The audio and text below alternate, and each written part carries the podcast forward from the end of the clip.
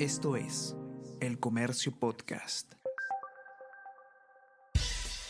Buenos días, mi nombre es Soine Díaz, periodista del Comercio, y estas son las cinco noticias más importantes de hoy, viernes 8 de septiembre. Nuevo titular de justicia fue sentenciado en doble instancia por alimentos. Eduardo Arana Isa, nuevo titular de justicia, fue condenado en el 2010 y 2011. Cuarto juzgado de paz letrado de Lima Este atendió la denuncia de Cecilia Picoy y ordenó que el abogado pagara una pensión alimenticia fija. El Poder Judicial confirmó el fallo contra el ex asesor congresal, además le prohibió salir del país por falta de garantías de pago. Luego levantó la medida. En el 2011 su entonces esposa lo acusó de violencia familiar. El ministro alega que esto fue falso y que ha cumplido con su rol de padre. Jorge Barata ratifica en juicio aportes de Odebrecht a campañas. Ex jefe de la constructora en el Perú, Jorge Barata, se presentó por primera vez y ratificó aportes por más de 7 millones de dólares de Odebrecht a campañas.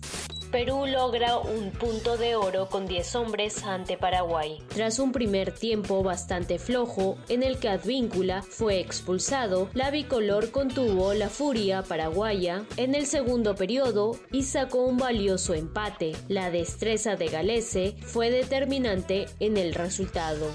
Miraflores empadronará y dará códigos QR a motociclistas de delivery. La medida busca reducir los índices de criminalidad y recuperar espacios tomados por los motorizados del sector. Si bien se anunció un próximo registro, el municipio aclaró que no será obligatorio. La comuna también advierte acciones para regular el espacio que emplean los trabajadores para estacionar sus unidades.